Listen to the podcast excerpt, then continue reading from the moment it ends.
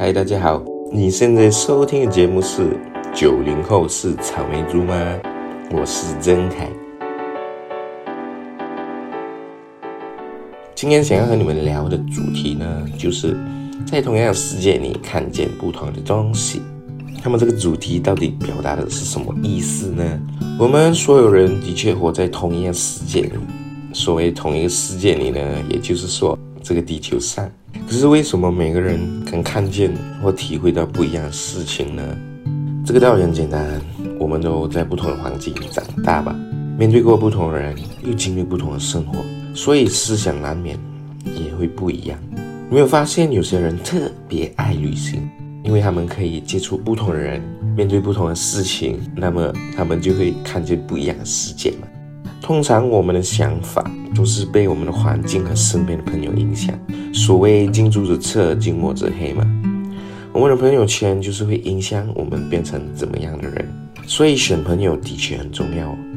但选朋友并不是今天我想聊的主题。我想说的是，这个世界那么的大，你会发现这个世上有好多好厉害、好棒也好优秀的人呢。如果有机会认识好几个好优秀的人。真的会让你三生有幸，但也感谢现在的网络。现在网络呢，让我们简单的看见很多很优秀、很有趣的人类。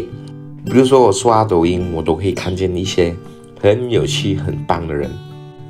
我每天都在想，他们为何可以如此的创意，可以做出一些匪夷所思的事情来？到底他们的想象力是怎么来的呢？我都希望有一天我可以像他们一样，有那么如此的创意。在前几天呢，我到书店里想买书，当时候因为心里已经知道想要买什么书，所以呢就顺便逛逛，看一下其他书嘛。我看到一本书，我觉得啊挺有趣咯。就这一本书的作者，他并不是一个专业主厨。但是他的书写的所有都是教你如何煮出当地美食的食谱，哇，他到底是怎么做到的呢？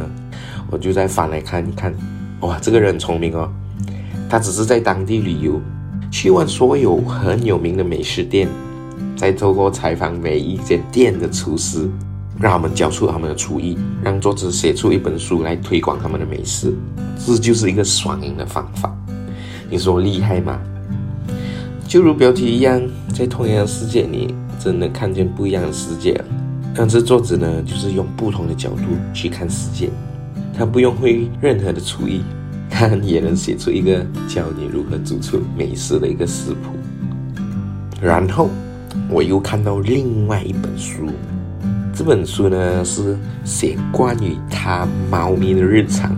啊，我看到这本书后，我心想，这种书会有人买的吗？谁会去关心一只猫一天过得怎样？猫咪的日常有什么好读的呢？后来，后来哦，我发现这本书居然是二零二零年最受欢迎的其中一本书。当时我就来，哇哦，原来是我的脑袋的想象力有极限。我认为一个没有人会买的书，居然是最受欢迎的一本书。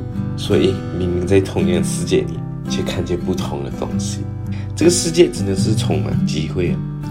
只要你有想法，好像都能闯出一片天。那好吧，今天的节目就到此为止。我想表达的就是，我们不要被自己身边那种人的想法来限制我们想做的事情。就算今天没有人认同你，你也可以有闯出一片天的机会。我们虽然在同一个世界里，但是我们看见不一样的东西。